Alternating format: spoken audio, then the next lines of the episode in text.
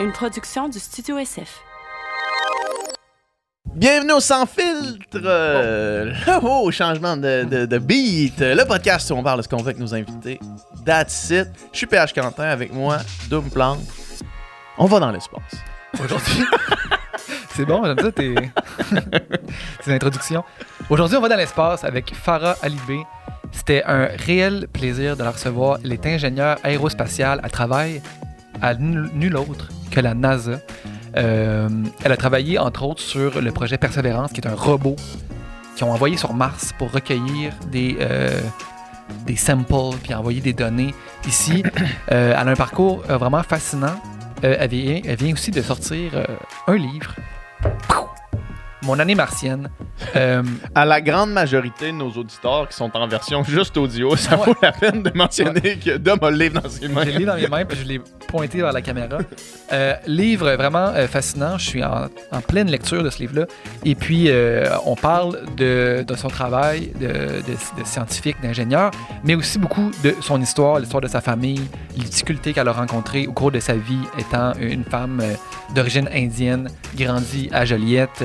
Euh, c'est vraiment euh, super fascinant. Je pense que euh, je vous encourage à Mhm. vous procurer le livre et de découvrir cette personne incroyable. Euh, on est allé vraiment dans plein de directions dans le podcast. On a parlé euh, de vie euh, dans le cosmos. On a parlé de son travail spécifiquement, qu'est-ce qu'elle Mhm. fait au jour le jour. On a parlé de Mars. On a parlé. on a exploré l'univers, carrément. C'est exactement ça qu'on a fait. C'est exactement ça qu'on a fait, puis c'est le fun parce que Farah est vraiment casual puis laid back, tu sais, fait qu'on a parlé de trucs qui sont quand même euh, conceptuellement assez euh, avancés, mais de façon super légère et euh, facile d'accès. là. On a ri beaucoup. Ouais, c'est vraiment une, une bonne vulgarisatrice aussi, tu sais, euh, t'as su vraiment dans, dans, dans, ça- dans ce qu'elle explique, puis c'est, c'est- des fois ça fait peur, mais penser à cette affaire-là. Des fois ça glace le sang, penser à comme l'infini du cosmos, mais... C'est, c'est... Moi, ça me fascine, man. Ça, ça le remet en proportion. Ça nous euh, rappelle notre place dans l'univers. Tu sais, ça- dans, dans une galaxie près de chez vous, là, quand ils, ils font juste se promener, puis là, ils reçoivent genre des, euh, des messages de comme. euh, avec les statistiques de la planète, là. Ouais. Puis là, ils font genre, oh, une planète qui serait habitable, puis là, ils vont, tu sais. Ouais. Imagine ça, comment ça serait hâte de faire ça. Ben oui, man. Et on est, on est d'y aller, je pense qu'on est loin, Ouais. mais d'être capable de voir une planète puis de dire genre, hey, euh, celle-là, des trucs intéressants, elle ressemble à la Terre. On est déjà un peu rendu là, puis on va l'être de plus en plus. C'est vraiment fascinant. Je pense que euh, je veux pas brûler de punch aussi du podcast, mais Farah est convaincu que Le sans fil podcast, c'est ça qu'on fait, là. On garde la tension tout au. qu'est-ce qui va se passer? au bout de votre chance pendant toute la. Mais tu sais, Farah est assez convaincu que s'il y a de la vie dans les sur, sur- euh, s'il y a eu de la vie ou s'il y a de la vie dans le système solaire sur Mars ou, ou ailleurs, on va le savoir là de, de, de notre vivant, en tout cas de notre vivant possiblement à nous. Mhm. C'est assez, euh, c'est assez euh, formidable, c'est assez impressionnant. C'est fly. C'est capoté. C'est capoté. Fait que euh, merci, gang, puis on vous laisse à cette magnifique conversation. Bon podcast. Bonne écoute. Le podcast d'aujourd'hui est présenté par Challenge You. Challenge You, qu'est-ce que c'est? C'est une plateforme en ligne qui vous aide à décrocher votre diplôme d'études secondaires. Alors pour toutes les personnes maintenant adultes qui n'auraient pas terminé le secondaire pour toutes sortes de raisons, ben Challenge You est là pour vous. C'est en ligne, c'est 100% gratuit. C'est accompagné de vrais professeurs tout au long du processus, dans vos études, dans vos examens. Vous vous déplacez seulement à la fin de tout le processus pour aller faire votre examen du ministère dans un centre de formation aux adultes. Sinon, tout se, tout se fait selon vos termes. Vous pouvez étudier le matin, le soir. Vous pouvez faire 8 heures de français une journée, 8 heures de maths de l'autre. Vous pouvez faire des cours de maths, français, anglais de secondaire 3, 4 et 5. Et c'est tout dans ça dans un environnement ludique. C'est super le fun. C'est fait de manière amicale. Euh, si être sur les bancs d'école, en fait, euh, et vous déplacer à chaque jour pour aller dans une classe, c'est pas fait pour vous, ben Challenge You est possiblement la solution pour vous pour vous aider à décrocher ce bon vieux diplôme parce que ça peut quand même servir dans la vie, un diplôme d'études secondaires. C'est quand même avoir une bonne corde à avoir à son arc. Et si on a des moyens comme Challenge You de faciliter l'obtention de son diplôme, mais pourquoi pas en profiter? Alors je vous encourage à y aller, à foncer, à mettre l'effort, à redoubler d'ardeur pour atteindre, euh, pour décrocher son diplôme. Ça vaut vraiment la peine. Alors, Challenge You. Allez checker ça, ça vaut vraiment la peine. Let's go! Le podcast d'aujourd'hui est présenté par Manscape. Manscape, qui sont les meilleurs produits pour hommes, pour le soin du corps, de la pilosité, pour l'entretien du, corps de l'homme et de n'importe qui en fait. Euh, Manscape, moi, c'est des produits que j'adore, que j'utilise euh, au quotidien, vraiment. Pour la gestion, comme je le disais, de la pilosité, ben, le fameux Lawnmower 4.0 qui est ici, c'est vraiment le meilleur outil. Il est waterproof. Vous amenez ça dans la douche, ça va vraiment super bien. Il n'y a pas de petits poils qui restent pris dedans. C'est vraiment super. Il y a le shampoing, il y a le revitalisant, il y a euh, des, crèmes hydratantes pour le corps, il y a le, toner. C'est vraiment complet. Et là, il y a un nouveau produit, en fait, qui vient tout juste d'annoncer. On l'a pas encore reçu. En fait, je l'ai pas avec moi. Ça devrait être arrivé dans la boîte à lettres très bientôt. Et c'est le Beard Hedger. Alors, vraiment, un, une tondeuse électrique spécialement faite pour la barbe. Connaissant la qualité des produits Manscaped, ça risque d'être révolutionnaire. En fait, ça risque d'être le meilleur, la meilleure tondeuse que j'ai jamais eue sur le marché. Euh, elle est déjà disponible, vous pouvez la commander sur le site. Moi, je la recommande, c'est sûr. Je l'ai même pas encore essayé, puis je la recommande. Il y a plus de 20 euh, ajustements de longueur euh, pour votre barbe, en fait. Donc, que vous aimez ça très court, moyennement court, un petit peu plus long, vous pouvez vraiment avoir, en fait, le look custom, pratiquement, pour vous. Le look exact que vous désirez. Vous allez pouvoir l'avoir avec la précision la plus, la plus pure de chez Manscaped. Donc, on n'hésite pas. On a, un code, promo pour 20% de rabais. C'est sans filtre, en un mot, sans filtre. Donc, on profite des bons produits Manscaped. Moi, je les recommande. J'irai, euh, j'irai à la guerre pour Manscaped. Je ferai n'importe quoi. All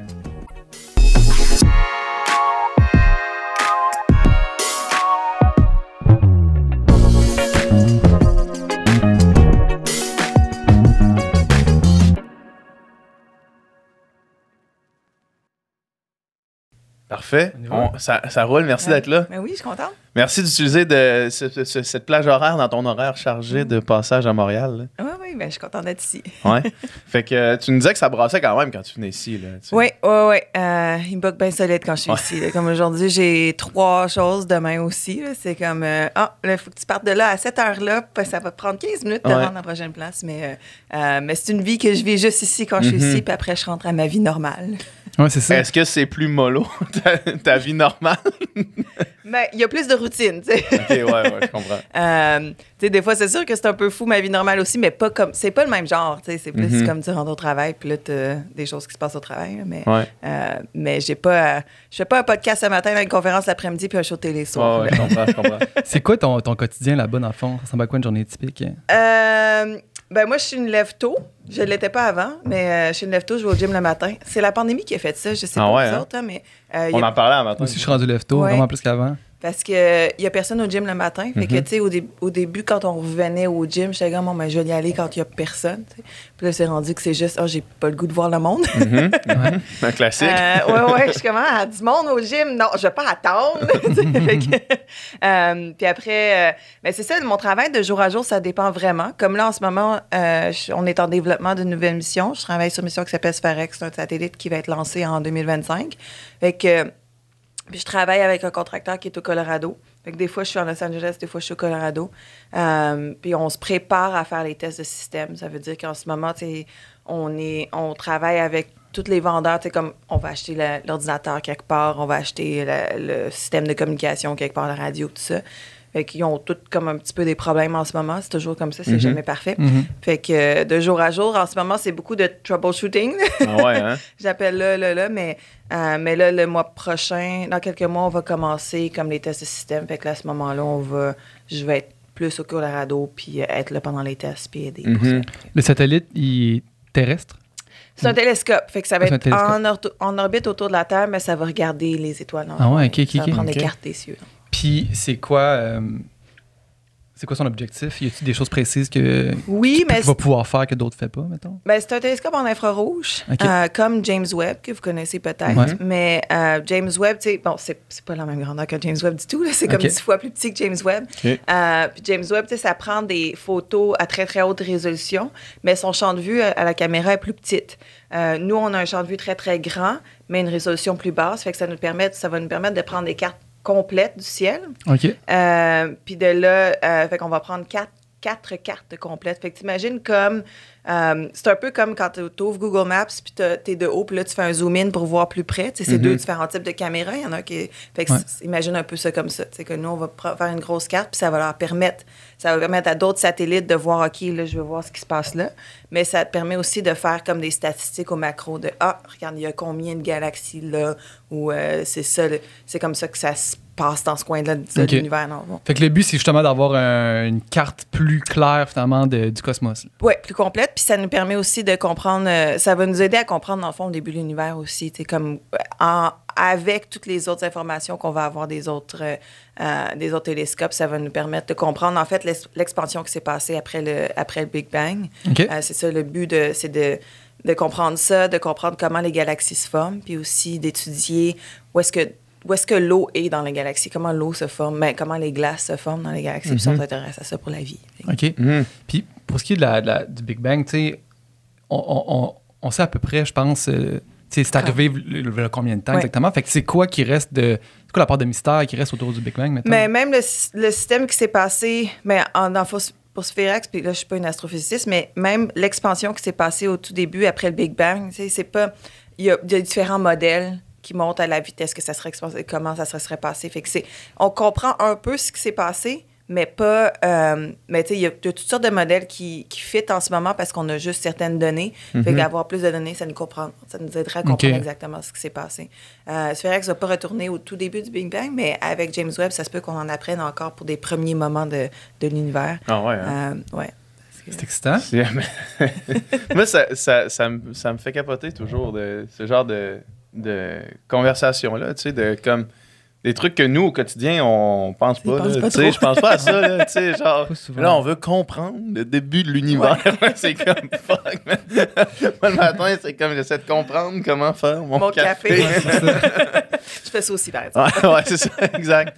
Mais euh, fait que, euh, toi, quand tu travailles sur un, sur un télescope comme ça, euh, tu, tu dis que c'est du troubleshooting, là, mais mettre en place un télescope comme ça, ça doit être infiniment compliqué. là. Combien il y a de personnes qui travaillent euh, là-dessus? Euh, ce projet-là, il est plus petit. Je dois dire qu'il doit avoir peut-être 100-200 personnes. OK. Euh, c'est pas aussi grand parce que c'est un télescope qui est quand même plus petit. Ouais. Euh, tu sais, quand on parle de James Webb, il y, y a dû avoir des milliers de personnes qui ont travaillé Ah ouais, c'est hein? peut-être 1000, 2000 personnes qui ont travaillé. Même plus que ça, j'oserais pas dire le nombre parce que c'est une collaboration internationale. La même chose quand j'ai travaillé sur euh, Perseverance, il devait y avoir 1000, 2000 personnes facilement qui ont travaillé là-dessus. Je pense que tu pourrais aller voir n'importe où sur mon laboratoire, puis quelqu'un aurait dit Oui, j'ai travaillé, j'ai fait ce petit bout-là, Ah ouais, ce hein, petit ça. ou j'ai aidé là, j'ai aidé là. Mhm. En plus qu'on a des collaborateurs internationaux, encore une fois. Euh, mais là, oui, l'équipe est, comme nous, notre- mon, mon équipe est comme une vingtaine de personnes. C'est pas plus que ça. Fait que, Puis- c'est quand même plus. J'imagine que tout ce monde-là, c'est quand même des bons crinqués. Là. Puis, mais euh, mais, mais durera pas c'est- longtemps. c'est comme une deuxième question qui, C'est du monde qu'on appelle des bols. Des bols. des bols. Mais est-ce que euh, les projets sont euh, chapeautés par quelqu'un? Tu sais, y a-tu, mettons, un genre de, de directeur de projet où tout le monde est tellement. OK, puis il y en a un, puis j'imagine que pour être un directeur d'un projet de plein de crinqués, faut que tu connaisses ton affaire quand même aussi. Oui, mais tu sais, c'est intéressant parce que tout le monde a ses propres, euh, ses propres dons, ses propres euh, qualités à amener à Ouais. un projet. Fait que, par exemple, fait que quand tu as un projet, ben, c'est c'est un peu comme n'importe quel projet, tu vas avoir comme un project manager. Euh, avec lui, c'est vraiment lui qui est en charge comme de l'argent. Parce que, tu sais, il y a un côté, Ouais. il y a un côté comme, il y a des Ça gens qui ont un des budget, billets. ça Ouais, prend- ça prend un ouais. budget. Pas d'organisation. On peut pas juste dépenser ce qu'on veut, malheureusement, euh, parce que c'est l'argent des taxes. Fait que faut faire attention. Euh, fait que lui, c'est vraiment ça, mais il faut aussi qu'il comprenne le côté technique très, très bien. Donc, normalement, c'est un ingénieur, Mhm. euh, parce que, justement, quand il y a des risques à prendre, quand il y a des décisions à prendre, mais lui, il faut qu'il comprenne. faut qu'il soit capable de comprendre. Mais tu sais, il faut aussi qu'il fasse confiance à son équipe parce que tu comprendras jamais tout. Puis là, en, en chef de projet, de l'autre côté, il y a aussi un chef technique euh, qui est un chef indépendant. Ben, pour nous, c'est une femme sur mon équipe, euh, mais c'est une, euh, une autorité technique indépendante. Fait qu'ils sont même pas payés par le projet, ils sont payés par l'institution pour nous autres. Euh, puis c'est eux qui, tu sais, comme si j'ai un problème technique ou si j'ai quelque chose à présenter, c'est à elle que je dois présenter ça, puis c'est elle qui m'aide à faire ça. Ou s'il y a un problème que je dis, hey, là, là, euh, on, on a un problème ici, puis il n'y a personne qui s'en occupe, je peux aller la voir elle, puis c'est comme elle qui est en charge du côté technique. Puis après ça, il y a aussi une personne qui est en charge de ce qu'on appelle le quality assurance. Fait que tout ce qui est comme les morceaux dans mon ordinateur, les Mhm. décisions, les problèmes qu'on a, eux sont eux. Tu sais, puis c'est des gens qui ont beaucoup. Ces trois personnes-là, c'est des gens qui ont beaucoup d'expérience. Mhm. Euh, parce que, genre, j'ai un doctorat, moi, mais je ne l'utilise pas de jour à jour. tu apprends vraiment tout sur la job. L'ingénierie, Ben, c'est ça. vraiment comme d'apprenticeship. Il n'y a pas de. Tu n'apprends pas grand-chose à l'école, en fait. Ouais. Ouais. Tu sais, euh, on parlait du Big Bang de deux secondes, puis, tu sais, mettons, toi, t'es rentré dans ce domaine-là. T'es-tu rentré par la porte de plus, tu te posais des questions, ces questions-là de où est-ce qu'on vient, y a-tu de la vie ailleurs, ou plus t'aimais ça, tu sais, le côté plus pratique de l'ingénierie, puis c'est plus par là que t'es arrivé Mm. dans ce, dans ce domaine-là? Les deux. Les deux? Les deux. je pense que je savais déjà que, tu sais, je pense que, comme tous les enfants peut-être, là, je, je Mhm. regardais les étoiles quand Ouais. j'étais petite, je voulais comprendre. Puis c'est encore ça qui me motive beaucoup, là, parce que, tu sais, en ingénierie, tu peux aller un peu partout. Maintenant, il y a tellement de choses vraiment cool à faire. Ouais. Euh, fait que pour moi, c'était plus ça. Puis éventuellement, j'étais comme, OK, je veux travailler dans l'espace, mais qu'est-ce que je veux faire dans l'espace? Parce qu'il y a comme tellement Ouais. de métiers. Mhm. Est-ce que je vais être scientifique? Qu'est-ce que je vais faire? Euh, puis j'ai toujours eu un cœur d'ingénieur. Fait que c'était comme, OK, c'est parfait, on fait les deux. Fait que, Ouais, c'est ça. fait un peu les deux. Tu- mais c'est ça, la, la- la quête, la recherche de trouver des réponses à des questions qu'on a toujours cherchées, c'est Ouais, ça, C'est ça qui motive. Ouais. C'est ça qui. Parce que, tu sais, ce que j'adore de ma job, puis je te dis pas que je travaillerai toujours là, mais c'est pas pour le profit ce que je fais. Il y a pas de. Mhm. Oui, on a des budgets, mais il Ouais. n'y a pas de profit. tu sais, j'ai- Mes stakeholders, tu sais, c'est, c'est le public. Ouais. Euh, tu sais, c'est beau à dire quand même que c'est ça que je fais. tu sais, Puis c'est quand Mhm. même un privilège de dire que ah ouais, je suis payé pour. euh, C'est vraiment pur. là. Tu ramènes pas de l'argent à quelqu'un, tu ramènes des connaissances Ouais. à tout le monde, dans le fond. Oui, Ouais. c'est Ouais. ça. Puis ça, j'aime ça beaucoup, beaucoup de ma job. tu sais. Puis il y en a des. En ingénierie, il y en a des options, mais c'est c'est dur de dire que, que je. De dire de partir de ça. Uh-huh. Peut-être un jour qu'il y aurait quelque chose de plus intéressant que je me Ouais. dirais oui, je vais aller faire ça là-bas. Ouais. Mais pour le Pour moment, l'instant, c'est euh, pas mal. euh, Oui. C'était ta dream job, fond. Oui, là. oui, oui. C'est malade. Félicitations. tu, tu parlais de, de budget tantôt, puis de gestion de budget. La question est, euh, tu sais, on, on parle beaucoup, euh, surtout aux États-Unis, tu sais, euh, comment on met d'argent dans l'exploration spatiale quand, que, mettons, il y a encore des problèmes plus euh, micro, tu sais. Euh, à à quel point est-ce que il y a une limite euh, monétaire à ce qu'on peut faire à l'exploration spatiale, au sens où est-ce qu'on est limité par les budgets qu'on a? Est-ce que si on avait infini de ressources, on, on serait vraiment plus loin ou est-ce qu'on est comme limité par la vitesse à laquelle on peut progresser, mettons? Ben, c'est une bonne question. Euh, je pense que c'est un peu des deux. Ouais. Je pense que si c'est sûr que si tu avais un budget infini, on pourrait en faire beaucoup plus qu'on On en fait pourrait maintenant. tout faire. ouais. Oui, parce qu'on s'entend que, tu sais, par exemple, là, en ce moment, euh, le budget de la NASA aux États-Unis, c'est moins qu'une scène pour chaque dollar que tu payes de taxes aux États-Unis. Euh, fait que c'est vraiment pas beaucoup. Ouais. Euh, c'est beaucoup moins qu'une scène même. Que, ça veut dire que Par c'est- dollar que tu payes en taxes. Ouais. Ok. Fait que c'est moins, moins d'un pour cent du budget annuel va à la NASA. Mhm. Puis encore là, quand on parle de ce qui va à la NASA, ça va pas juste à nous en exploration robotique, au JPL, ça va à l'exploration humaine, ça va à SpaceX. Qui, tu sais, quand- toutes ces compagnies-là qui ont des... tu sais, Ça va tout, tout ce qui est la recherche, ça va à tout ce monde-là. tu sais, Fait que c'est vraiment très, très séparé. Euh, Puis quand on regarde, par exemple, les budgets dans les temps d'Apollo, dans les, en 1960, on était vers les 2-3 Ah ouais. fait hein? que quand tu avais trois fois plus de budget, c'est sûr qu'on peut faire des choses extraordinaires. tu sais. Fait qu'il y a ça. euh, mais là, ce qu'on voit dans les dernières années, c'est que oui, le budget commence à monter, mais on a une pénurie de main-d'œuvre. Mhm. Ah, Parce qu'il y a tellement. Mais c'est le fun, il y a tellement de compagnies en aérospatiale que, tu sais, nous, on n'a on a, on a, on a pas assez de monde pour Mhm. faire le travail à faire. Euh, fait que ça, c'est intéressant aussi parce qu'on est obligé de, de- Là, il y a des projets qu'on aurait aimé faire plus tôt, qu'on est obligé de ramener plus tard parce qu'on n'a pas assez de monde. Mais disons, si tu avais assez de monde, puis assez de main, euh, assez d'argent, puis tu n'avais pas comme. De problème de main-d'œuvre. Ouais, de problèmes de main-d'œuvre et de problèmes de, tu sais, je peux pas acheter un ordinateur parce que. on- bon, si tu oublies Ouais. tout ça, euh, c'est sûr qu'on pourrait en faire plus. Je Mhm. pense qu'il y a des questions qu'on se pose qu'on pourrait faire plus rapidement. Tu sais, comme là, là, on fait une grosse mission par par décennie. Comme là, on a fait Persévérance, on va envoyer une autre mission qui s'appelle Clipper qui va aller vers une, une des lunes de Saturne, euh, de Jupiter. Euh, la lune Europe, Ouais. qui euh, c'est une lune qui a de la glace autour puis un océan en dessous. D'eau. Ouais, hein. Oui, d'eau. Ouais, c'est ça. Euh, C'est juste de l'eau, dans le fond, c'est ça. Oui, euh, mais ça on pense qu'il y a peut-être un noyau, puis c'est ça qui est important parce que s'il y a un noyau, tu peux avoir un transfert d'énergie avec l'eau. Euh, puis c'est ça qui. Puis un transfert chimique, fait que c'est ça qui est imp- intéressant pour la vie. Fait que lui, il voudrait creuser dans la glace, aller dans Non, l'eau, descendre au ju- fond. ou- Non, Non, je il sais, va juste en pêche, Même pas. il va juste La pêche à la glace, la- les petits poissons des chenaux. Euh, il va juste aller en orbite. Ok, En fait, ah ouais, il va juste passer. Fait que, euh, pour le moment, ça se peut qu'on envoie d'autres missions plus tard, mais justement, tu sais, comme il y a d'autres missions qu'on proposait, on pourrait atterrir, on pourrait faire ça. Hum, Fait que c'est sûr qu'on pourrait en faire beaucoup plus. Mhm. Mais, tu sais, quand les gens disent, OK, si je te donnais un budget infini, est-ce que tu pourrais atterrir des humains sur la Terre dans cinq ans? Peut-être que non, parce qu'il y a quand même beaucoup de Sur développement. Mars? Euh, sur Mars. Oui, sur la Terre. On peut essayer. je Ouais. Euh, sur Mars dans cinq ans, mais tu sais, il y a quand même beaucoup de développement de technologie à Mhm. faire. Puis des fois, ces développements de technologie-là, c'est juste que ça prend du temps. Euh, comme pour envoyer des humains vers Mars, ben, il faudrait que tu sois capable de lancer une fusée qui repart de Mars. Il faudrait que, tu il y, a de la- il y a de la poussière sur Mars qui est dangereuse pour les humains. Fait qu'il faut en- inventer un système. Fait qu'il y a quelque chose de quand même très organique de la science que je sais, on n'a jamais essayé dans le fond, mais je sais pas, c'est où la limite, là, que tu dis, OK, je- tu peux me donner tout l'argent que tu veux, mais ça va quand même me Mhm. prendre 4-5 ans de développer ça parce Mhm. que X, Y, Z.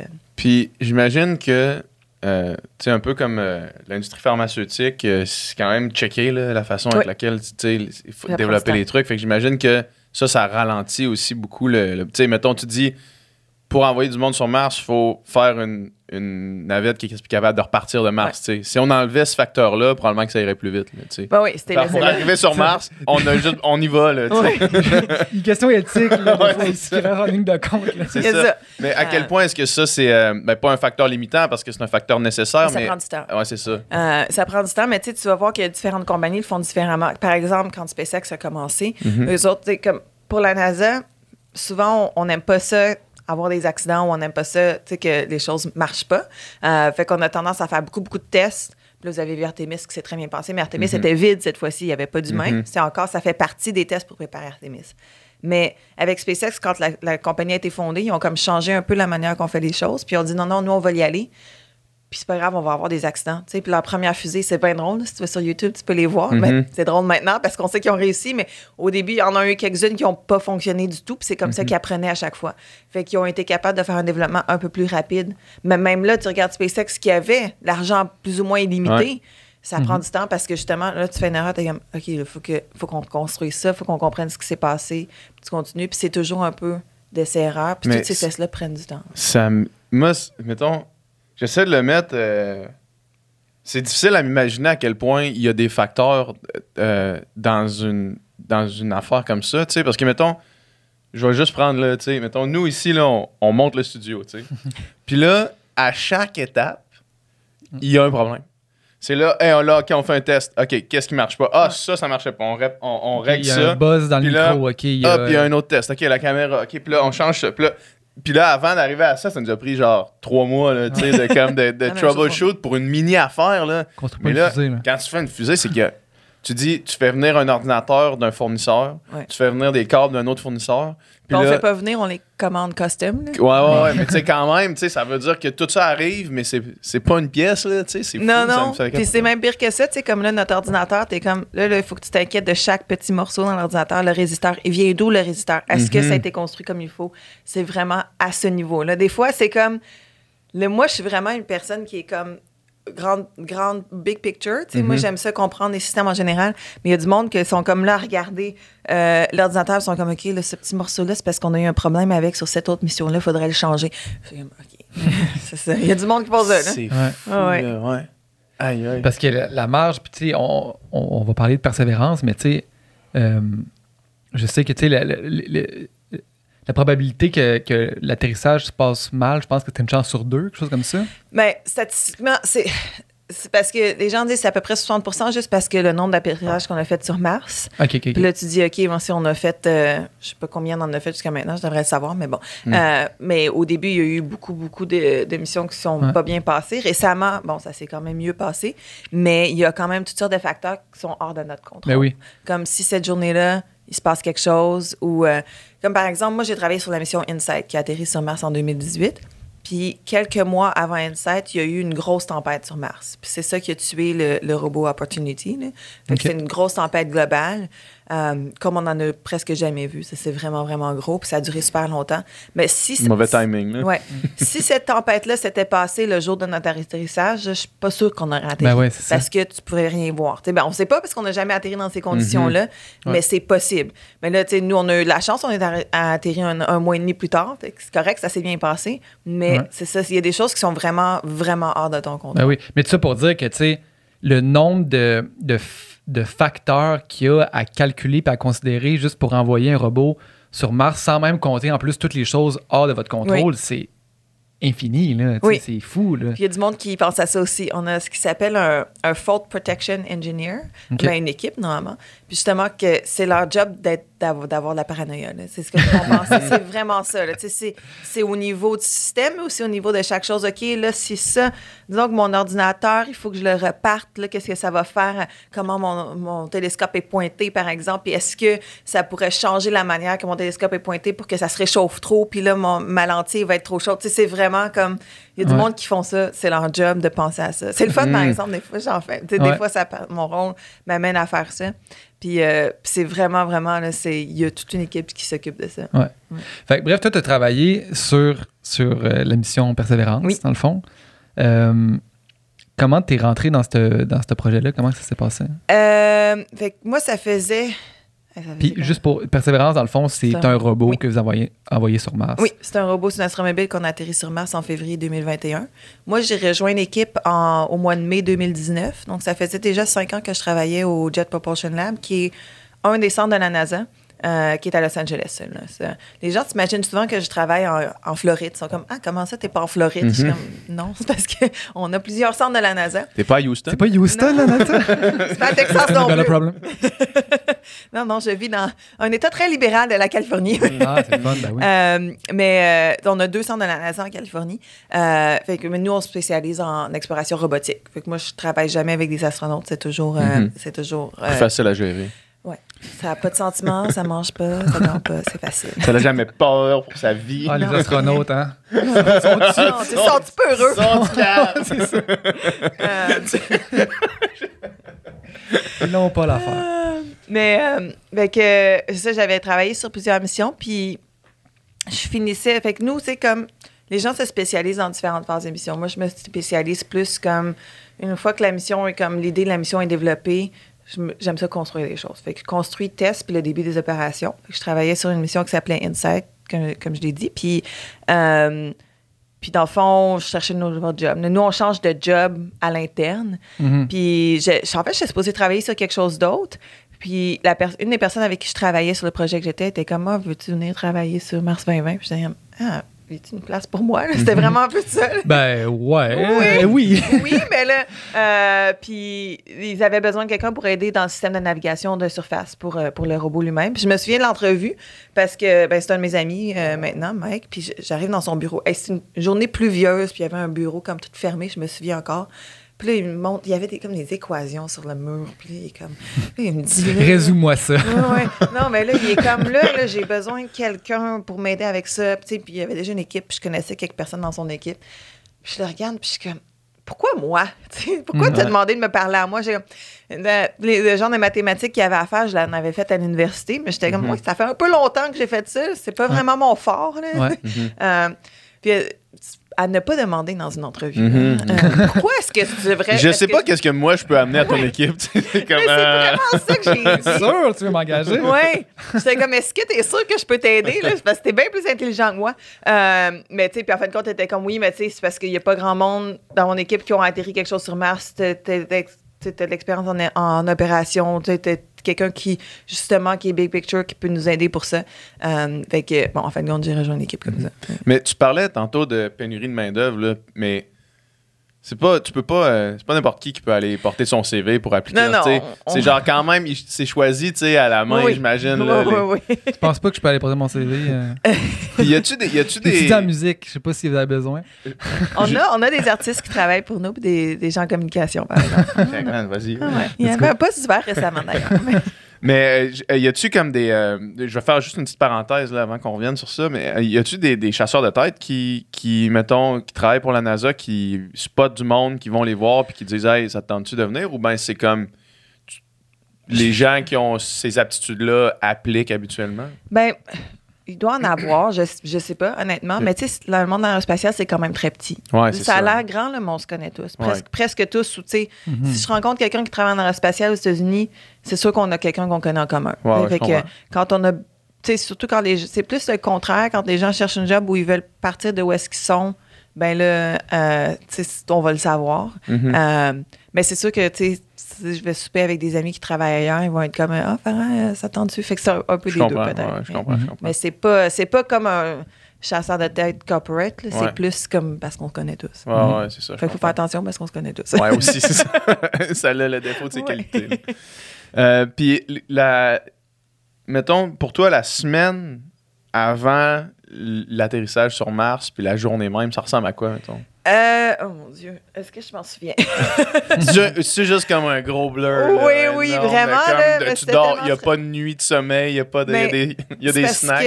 C'est parce que moi, là, je travaillais pas sur le système d'atterrissage, mais c'est comme le jour après la- le jour de l'atterrissage, c'est parce que je travaillais sur les opérations de surface et c'est Mhm. nous qui il fallait que tu sois prêt Ouais. à faire les opérations.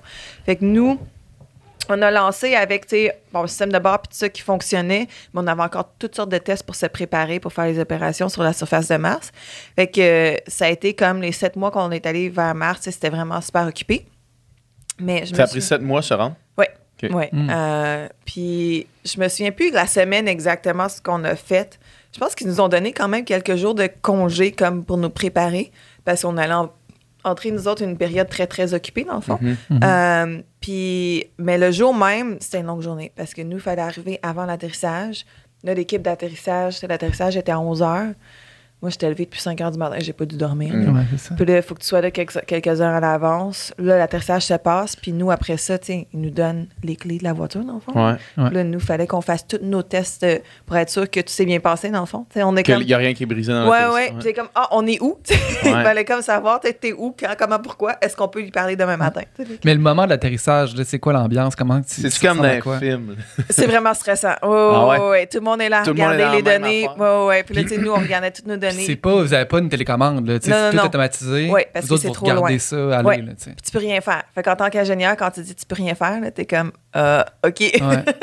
là, t'es là à regarder les données, là, t'es comme, c'est quoi ça? Une tu- ligne de code qui passe, Ouais, comme. Ouais, t'es comme, ah, pourquoi c'est jaune, ça? ah, OK. Mais, euh, tu sais, fait que, euh, fait qu'on avait comme, il y a juste certaines personnes qui avaient le droit de parler sur le, c'est comme on a un système de communication. Mhm. Fait que juste certaines personnes qui avaient le droit de communiquer certaines choses, puis c'était comme tout pré-planifié. C'est comme, OK, toi, si- quand tu vois ça, tu dis ça, quand tu vois ça, tu dis ça. Euh, fait que, ouais, c'était vraiment stressant. On était supposé être assis, là, tu sais, t'es supposé parce que, il y avait des caméras, le monde Mhm. entier te regarde. C'est ça qui est le pire, c'est que le monde entier te regarde. Ouais. Euh, j'étais pas capable d'être assise, hein, mais ils m'ont engueulé comme deux, trois fois, mais c'est correct. J'étais comme moi, j'étais là à marcher. Là, dans une classe, comme une classe d'étudiants. Ouais, on s'assoit au fond. Ouais, ouais, en plus, Jetez votre gomme en rentrant. En plus, c'était encore la COVID, tu sais, fait qu'on n'était pas Ouais. supposé être proche de chacun, mais moi, j'étais comme, je suis pas capable. Rendu là. Ouais, Puis- j'étais comme dans la vie. Puis c'est- c'est-tu comme dans tout bon film de. Pas de science-fiction, mais de- de- d'espace où est-ce que tout le monde est arrivé sur son écran, puis là, au moment où est-ce que ça réussit, tout le Oui. monde se lève, tout le monde crie. Ça... Oui, mais tu sais, il faut que tu comprennes que ça a pris 10 ans euh, construire ce robot-là. Mm. Fait que, Ouais. puis les sept dernières minutes de l'atterrissage, c'est les plus stressantes. Fait que euh, oui, on est content quand ça Ah ouais, arrive. ben, j'imagine. fou, hein, l'accumulation de 10 ans, là, tu sais, puis les 7 minutes. Puis ça, puis sachant que justement, les, les, les, les tentatives passées, souvent, Des fois, éch- ça- ouais, ben, tu sais, c'est des ça. fois, euh. Puis euh, ça veut dire que t'as pas une job le lendemain matin. hein, c'est ça. C'est ça. c'est- Ça veut dire que.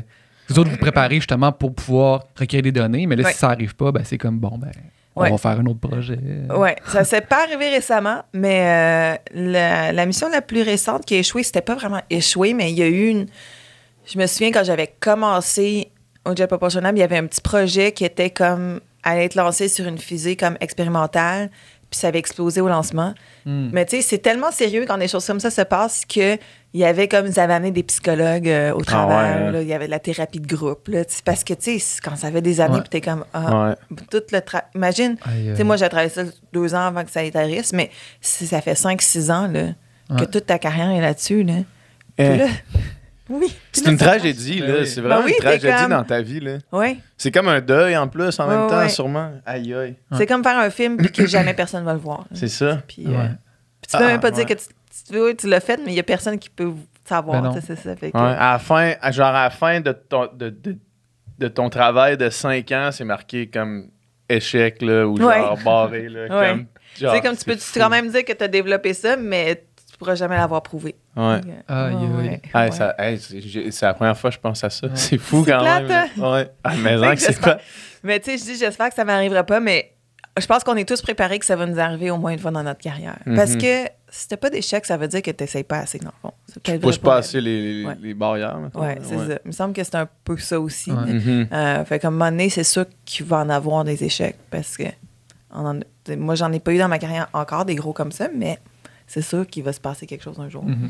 C'est une bonne leçon de vie, ça, quand même. Aussi Ouais. plus largement que Ouais, juste dans vrai. ton champ. C'est comme si tu subis jamais d'échecs, c'est peut-être que tu n'essayes jamais assez quelque Ouais. chose d'assez ambitieux, mettons. Ouais, c'est comme quand je fais du ski, si je tombe pas dans la journée, ça veut dire que j'ai pas essayé. Ouais, c'est ça. je suis comme, ah, c'est plate, je peux tomber aujourd'hui. Ouais. Ça veut dire que tu n'es pas allé au bout de Ouais, ce que, tu étais capable de faire. C'est vrai. Fait que le robot, il atterrit. Ouais. Fait que là, c'est la, la délivrance ultime. Mais en même temps, c'est le début. Ultime. C'est le début, là, c'est le début du vrai travail, dans Oui. un sens. Parce que, Ouais, dans le fond, le but, c'est quel genre de données qu'on voulait recueillir avec ça? Euh, fait que ce que Perseverance va faire, c'est que ça va en fait prendre des échantillons qu'on va ramener vers la Terre éventuellement parce que le but de la mission, c'est de, d'étudier est-ce qu'il y aurait pu avoir de la vie sur Mars. Puis ce qui est intéressant avec ça, c'est que la première fois qu'on a atterri sur Mars avec Viking dans les années 70, c'était le but de cette mission-là. Est-ce qu'il y a de la vie sur Mars? Mais faut que tu imagines que dans les années 70, là, les gens pensaient vraiment qu'il y avait de la vie sur Mars. Tellement Mhm. que sur Viking, là, ce sont les, les ingénieurs et les scientifiques se sont demandé s'ils devraient ajouter une lumière sur l'atterrisseur parce que si la vie martienne est une vie nocturne, comment on va pouvoir la voir? C'était Mhm. vraiment ça. Ils ont même mis un épée et un bouclier pour se défendre. Euh, comme Zelda.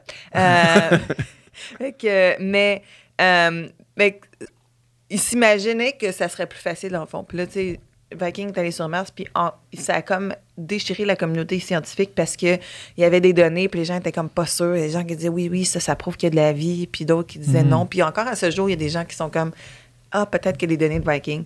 Euh, fait que, euh, ce qui s'est passé après Viking, c'est qu'ils sont retournés. Mais ça a pris quand même du temps pour qu'on ait un autre attresseur. Après ça, c'était Pathfinder avec Sojourner. Ah, Euh, dans les dans les années 90. fait qu'une vingtaine d'années après. Oui, oui, c'était quand même très, très long avant qu'on en ait un autre. Ben, il y a eu des essais entre qui n'ont pas fonctionné. Mais là, ils sont revenus à OK, est-ce que est-ce que c'est quoi l'histoire de Mars? Est-ce qu'il y a eu de l'eau? Euh, Spirit et Opportunity ont montré qu'il y avait eu de l'eau. Après, on a eu Curiosity qui a montré que, ah oui, euh, Mars avait un environnement habitable il y a des milliards d'années, ressemblait à la Terre. Euh, fait que là, on est revenu à la question, OK, il y avait de l'eau, c'est un environnement habitable. Dans le temps où il y avait de la- un début de vie sur Terre, là, est-ce qu'il aurait pu avoir de la vie sur Mars?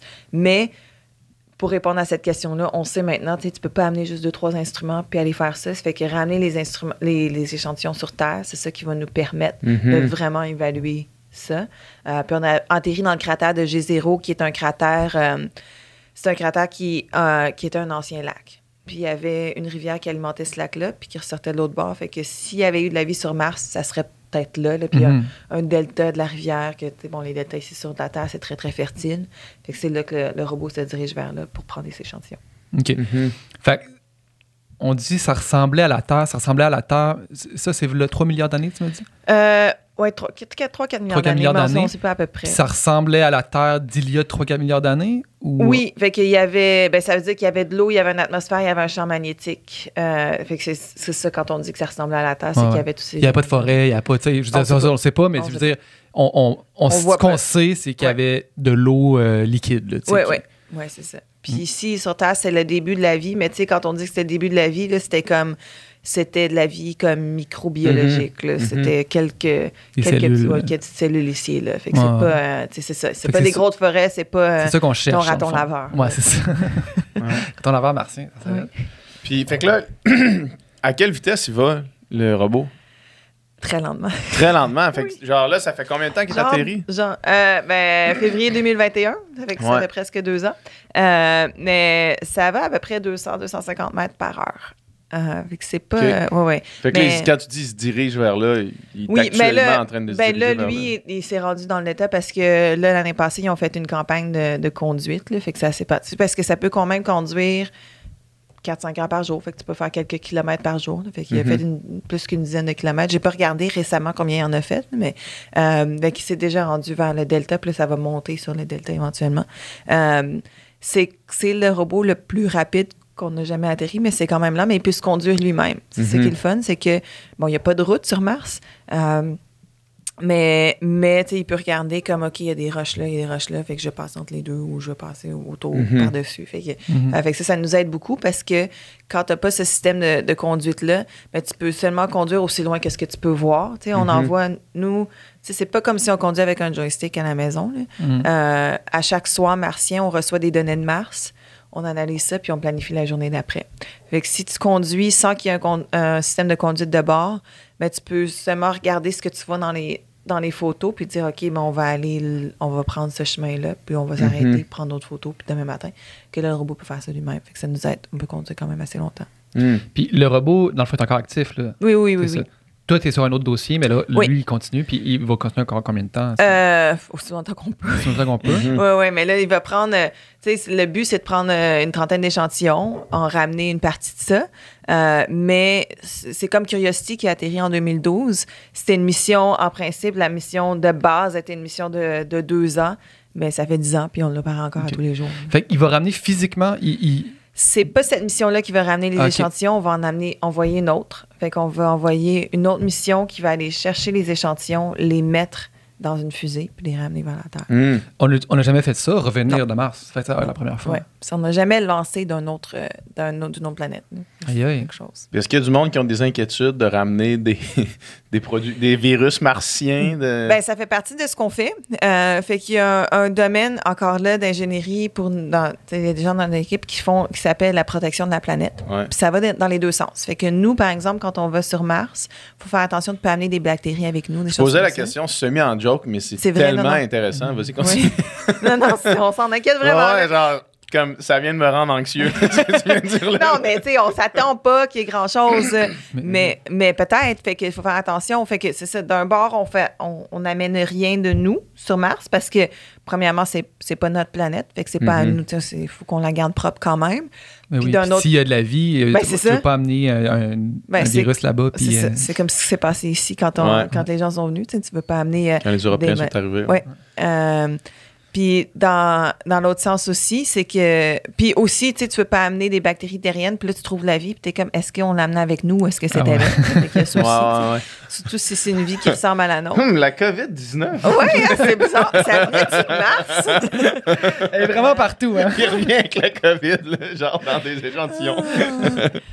Puis dans l'autre sens, c'est que, oui, euh, c'est les échantillons qui reviennent, tu sais, ils vont être atterris. Puis là, on va avoir, il y a, y a des ingénieurs qui travaillent là-dessus. C'est comme la place où ça va être atterri, mais aussi comme le bâtiment où on va amener ça, transférer les tubes pour que ça soit tout super bien isolé, Mhm. euh, au moins au début.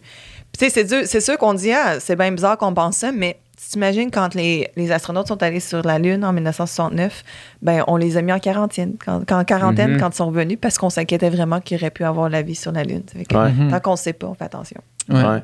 Mais ouais, parce que tous les tous les bons euh, films de science-fiction horreur commencent de même. là. Ouais, ouais, c'est ouais. comme quelqu'un qui va dans l'espace, qui ramène quelque, Quelque chose, chose. puis là, on Ouais. sait pas trop c'est quoi ce quelque chose-là, mais c'est un parasite qui, qui tue tout le monde. Là, oui.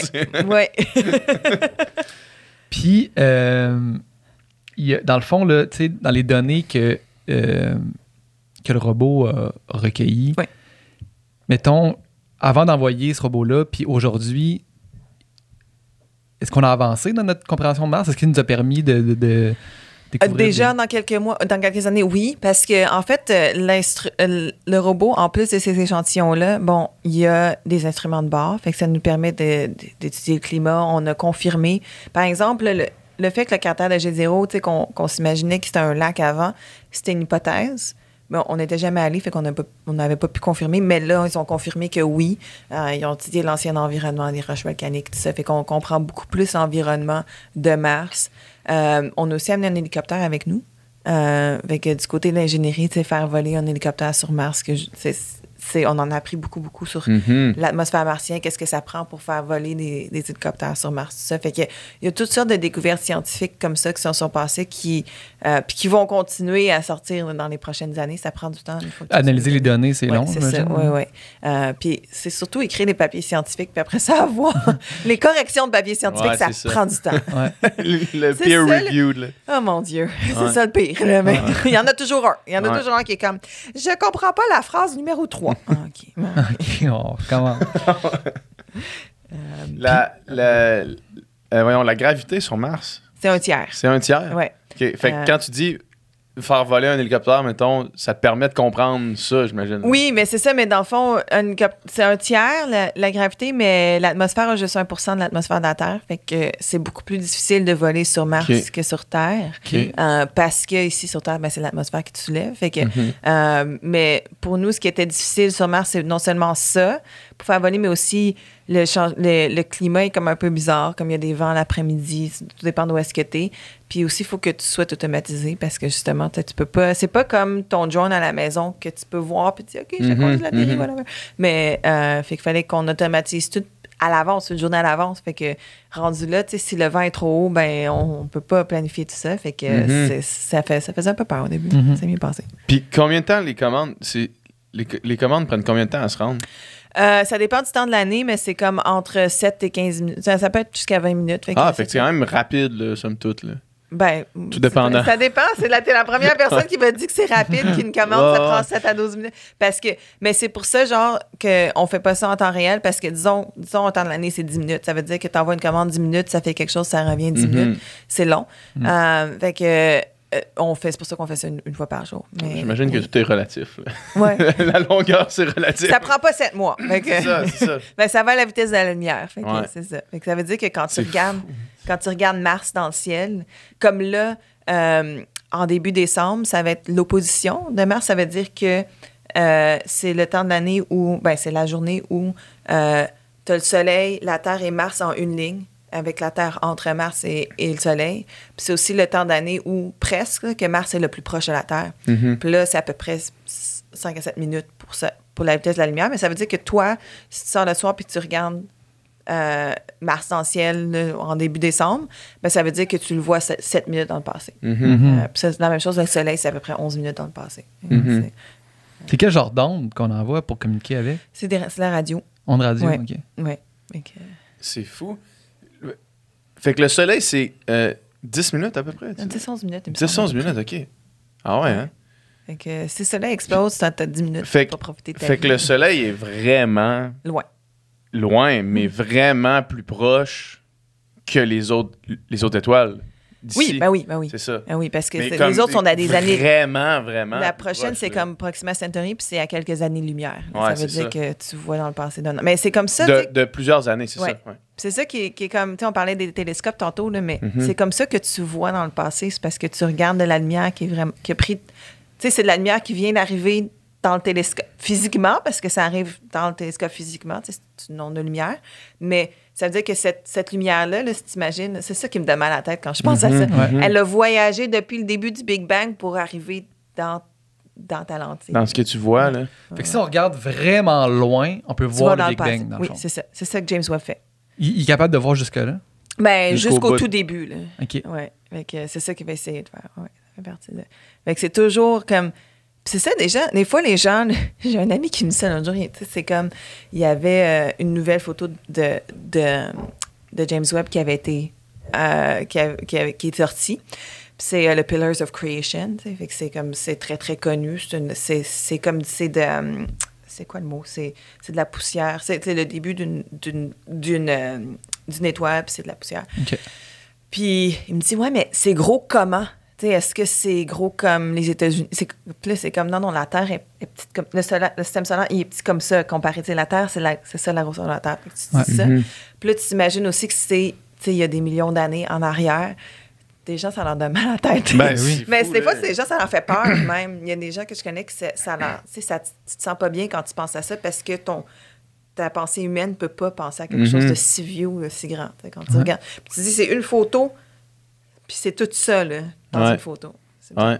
C'est fou. Ouais. Puis, moi, il y a l'autre affaire qui me rend. qui me crée de l'anxiété inverse, c'est que, tu sais, mettons, quand on, on dit qu'on. Il il est l'infiniment petit aussi, là, tu sais. Ouais, Oui. Ou est-ce que si on. Tu sais, ce qu'on voit, mettons, là-bas, qu'on trouve infiniment grand, ben, si on peut zoomer à l'infini aussi, là, tu sais. Oui. Sur nous, là. Ouais. Quand tu dis on peut zoomer à l'infini, on peut zoomer aussi loin dans nous qu'en haut, dans le fond, là. Ouais, mais c'est Avec- comme, c'est quoi la composition d'un électron? ça? Ouais, c'est ça. C'est fou pareil. Euh, c'est quoi la. la position, euh, la position? Je suis pas sûr que c'est le bon mot, là, mais c'est c'est quoi la position à la NASA sur la vie à l'extérieur de la Terre? Ben, on. n'a aucune idée. Est-ce on- que- ouais, mais on va voir sur d'autres planètes pour voir si ça existe. Ouais, fait que ouais, j'espère ouais. qu'on On espère. ouais. On Ouais. espère qu'il y en Ouais. ait. là, mais euh, mais tu sais, c'est sûr que c'est intéressant d'un bord ou de l'autre. Ça serait vraiment plate si on était tout seul. Mais toutes mais ça missions- serait intéressant quand même Oui, que ce oui, soit la ça. seule place où est-ce que. Ben, c'est impossible à prouver, dans le C'est ça, exact. Euh, hein. À moins qu'on puisse vraiment prouver comment la vie a commencé sur Terre, mais c'est presque impossible à prouver dans ce sens-là. Euh, mais c'est sûr, là, on est allé sur Mars pour chercher des échantillons pour voir s'il y a eu de la vie sur Mars. Mhm. On va vers la Lune Europe pour voir si est-ce qu'il est-ce qu'il pourrait avoir de la vie là où il y aurait pu en avoir. On étudie les exoplanètes, qui sont des planètes autour d'autres soleils, pour voir si elles sont habitables ou s'il y a des signes de vie. Tu sais, des signes Mhm. peut-être est-ce qu'il y a un cycle de carbone ou quelque chose qu'on peut voir dans leur atmosphère qui nous donne une idée de est-ce qu'il est-ce qu'il pourrait avoir un- quelque chose qui se passe là. Euh, fait que c'est ça. en- quand tu regardes comme il y a tout un domaine qui s'appelle l'astrobiologie, qui est Mhm. vraiment ça, c'est l'étude de la vie ailleurs, à l'extérieur de la Terre. Donc c'est, euh, euh, je pense, puis je pense que avec tout ce qu'on fait en ce moment, en tout cas, s'il y a de la vie dans notre système solaire ou s'il y a eu de la vie dans notre système solaire, on risque de le savoir pendant notre vie à nous. Ouais, c'est ça. À l'extérieur du système solaire, c'est plus difficile parce que voyager là, on peut juste observer Ouais. avec, avec quelque chose comme James Webb. Ça se peut que. Mais c'est très, très difficile de prouver qu'il y a de la vie juste en observant comme Mhm. ça. tu sais. Euh, puis, mais comme on peut pas y aller en ce moment, ça prendrait comme. Ça prendrait un grand avancement de technologie. Mais juste le fait de, mettons qu'on découvre qu'il y a eu de la vie sur Mars, Oui. ben là, tu sais, mettons, là, on a un exemple. Fait que, Oui, tu sais, un fois n'importe quoi, je veux dire, c'est. Mais c'est ça, si on, on découvre que ben, la planète voisine a aussi de la vie, ben là, tout d'un coup, on peut faire le guess qu'il y en a partout, Oui, là, pratiquement. en fait, euh, il y a un mathématicien, mais, sais, des fois, le mathématicien, c'est aussi des philosophes, là, mais il y a l'équation de Drake, Ouais. euh, pas Drake, euh, que vous connaissez. C'est euh, Un tu autre- pars à zéro Ouais. plus 100, t'es rendu à 100 real quick. ça, c'est l'équation de Drake. Euh, mais l'équation de Drake, en fait, c'est- euh, une équation qui donne la probabilité de, de, rencontrer, de rencontrer une autre civilisation intelligente. Mais en fait, ce que ça dit, ça dit, OK, combien de, combien de, euh, de galaxies dans l'univers, combien de systèmes solaires qu'il y a là-dedans, combien de planètes, tout ça. Mais comme le- la seule chose dans cette équation-là qu'on comprend pas, qu'on qu'on n'a pas le chiffre, c'est combien de planètes, pas juste qui sont habitables, mais combien de planètes ont de la vie. Tu sais, fait Mhm. que, mais dans le fond, c'est que même si on dit qu'il y a juste.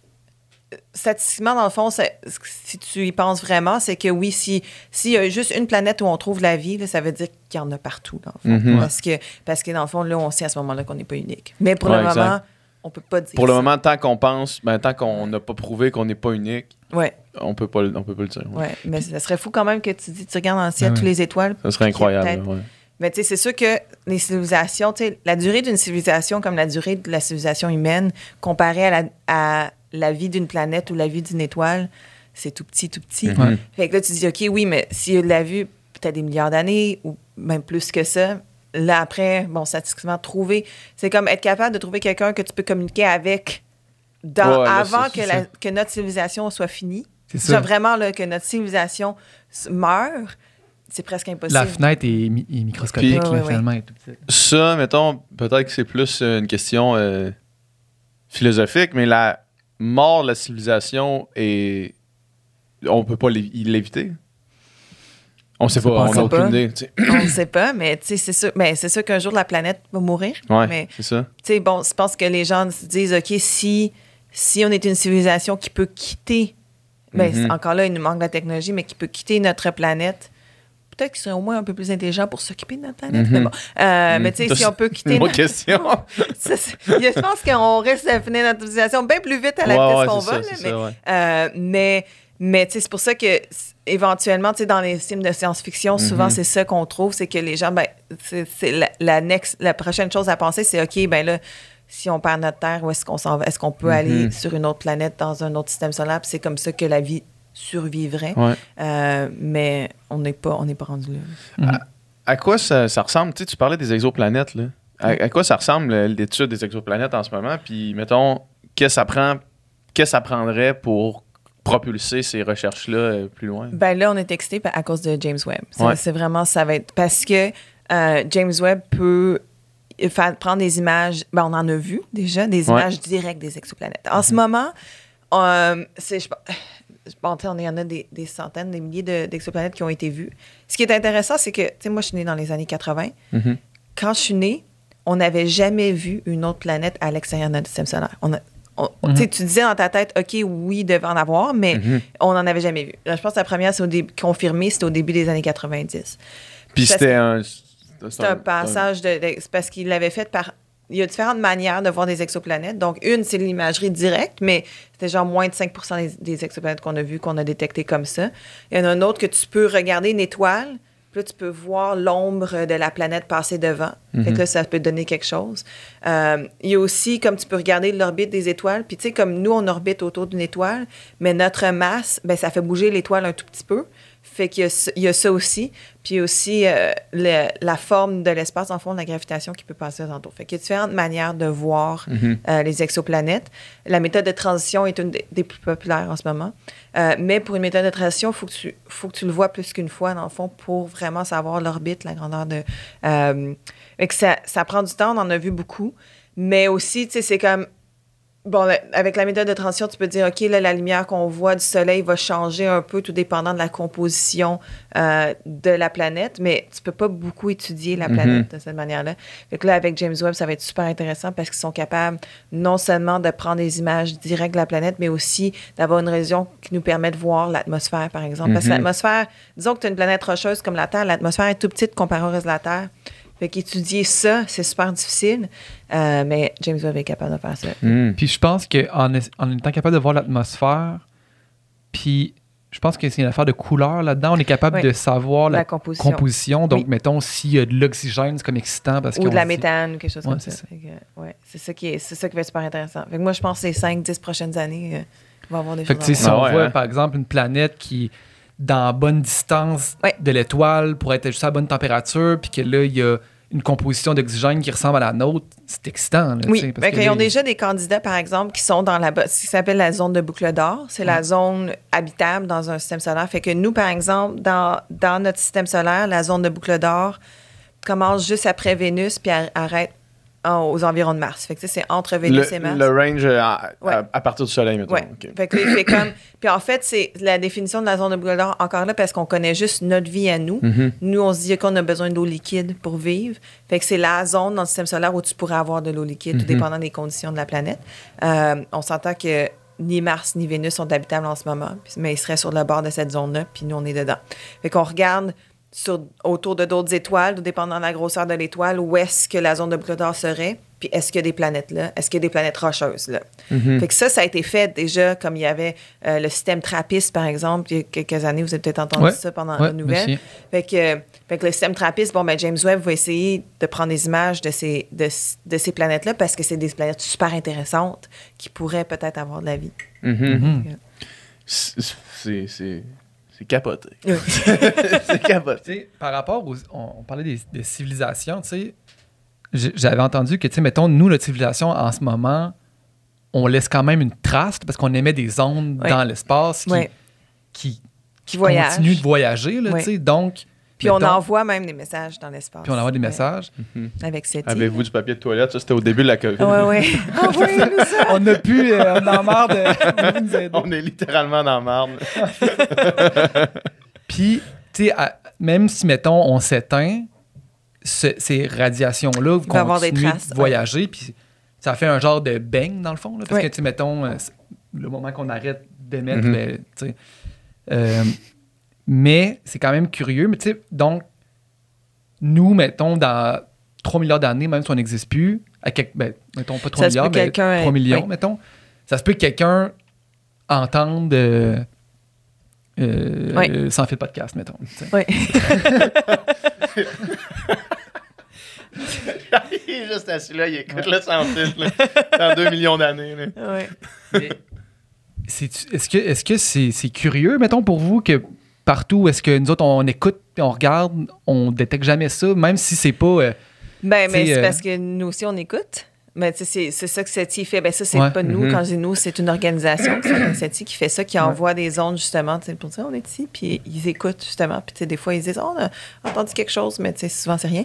Mais encore là, c'est parce que quand tu penses à la longueur de l'humanité et combien de temps ça aurait pu prendre pour ces choses-là d'arriver, c'est pas la même échelle. Mhm, c'est ça. pas curieux. Là. Nous, notre vie est tellement petite que ça se peut qu'on, que ça soit là puis que ça c'est juste pas arrivé encore. Mhm. Ouais, ouais, ouais. Ouais, Qu'on l'a pas entendu, qu'on n'écoute pas. Tu sais, c'est aussi que quand on parle de la recherche de la vie, là, en tant qu'humain, là, on n'est pas si intelligent que ça. Ben, on sait pas, on sait pas c'est quoi la grandeur de l'intelligence. C'est ça, que- c'est Fait ça. que, Ouais. fait que ça- nous, on comprend la vie d'une certaine manière, mais peut-être qu'on est bien épais, puis que la vie Ouais. est là, puis qu'on la voit pas parce qu'on comprend pas, ou parce que c'est quelque chose de complètement différent, Ouais. la vie, de ce qu'on s'imagine. Tu sais, peut-être que les gens nous regardent, puis on est des fourmis pour eux autres. Ouais. Mhm. Euh, Il y a- il y a, Neil deGrasse Tyson, je l'avais entendu, qui disait quelque chose de même. Il disait euh, peut-être qu'il y a des, déjà des, des, des entités qui sont venues ici à la recherche de vie intelligente, puis ils sont sont juste partis. revirés de bord parce qu'ils n'ont pas trouvé. Ouais, non, c'est pas intéressant, ça. tu sais, fait que- À la recherche de, de civilisation intelligente, c'est arrivé ici, ont fait. Ah, non, on s'en va. Tu sais, fait ça, mais aussi, tu sais, nous, on, on, on étudie de la vie, tu sais, à base de carbone. Tu sais, fait que on étudie de la vie comme nous, à base de carbone, qui a de l'eau, Mhm. tout ça. Fait que, tu sais, on étudie comme, OK, on pense que ça prend des molécules organiques, on pense que ça prend de l'eau, ça prend de l'énergie. Mais est-ce que c'est juste ça, la vie? Peut-être que non. Euh, fait que c'est, il y a ça aussi, tu sais, que c'est comme, on étudie comme, là, on essaie d'écouter des ondes de radio, oui, mais est-ce que c'est comme ça que. C'est comme ça qu'ils communiquent, là, ouais. Ouais. Fait que- Non, c'est ça. On, va- peut même pas s'imaginer probablement comment c'est quoi la vie ailleurs. tu sais. Non, Ça peut être complètement autre chose aussi. C'est fou. Puis, mettons, je, je- je te repose un peu la question que PH t'a posée tantôt, mais tu sais, mettons, par rapport à Mars, là, tu sais, y a-tu. Est-ce que vous êtes complètement in the dark ou bien, mettons, vous avez. tu sais, Est-ce que vous avez cal- est-ce que vous évaluez les probabilités d'en trouver de la vie ou vous avez vraiment qu'une Tu peux, idée? pas, tu peux pas mettre une probabilité là-dessus parce qu'on sait pas ça prend- c'est quoi qui commence la vie. C'est ça le problème. C'est que, tu sais, si on savait, comme, si dans un laboratoire, je pouvais dire, Hey, je suis capable de te créer de la vie demain matin, OK? Mhm. Qu'on a trouvé les ingrédients, Ouais. ben, à ce moment-là, ça aurait été plus facile de mettre une probabilité sur, ah, OK, mais c'est ça les ingrédients. Ah, il faut comme n'importe quoi. Disons qu'il faut un éclair pour commencer de la vie, parce que tu as besoin d'un choc d'énergie. Mais là, statistiquement, tu pourrais dire, OK, probabilité qu'il y avait de la météo sur Mars puis des éclairs, OK, c'est ça la probabilité qu'on trouve, qu'il y ait eu de la vie et Mhm. qu'on te la trouve. Mais comme on ne sait pas, Ouais. Ben, tu peux pas mettre une probabilité. On se dit oui, il y a des bonnes chances. Il y avait de l'eau, il y avait de l'énergie, ça ressemblait à la Terre. Si la Terre et Mars se ressemblaient en même temps, ben là, statistiquement, t'es comme, Mhm. ben, ça se peut, c'est une hypothèse.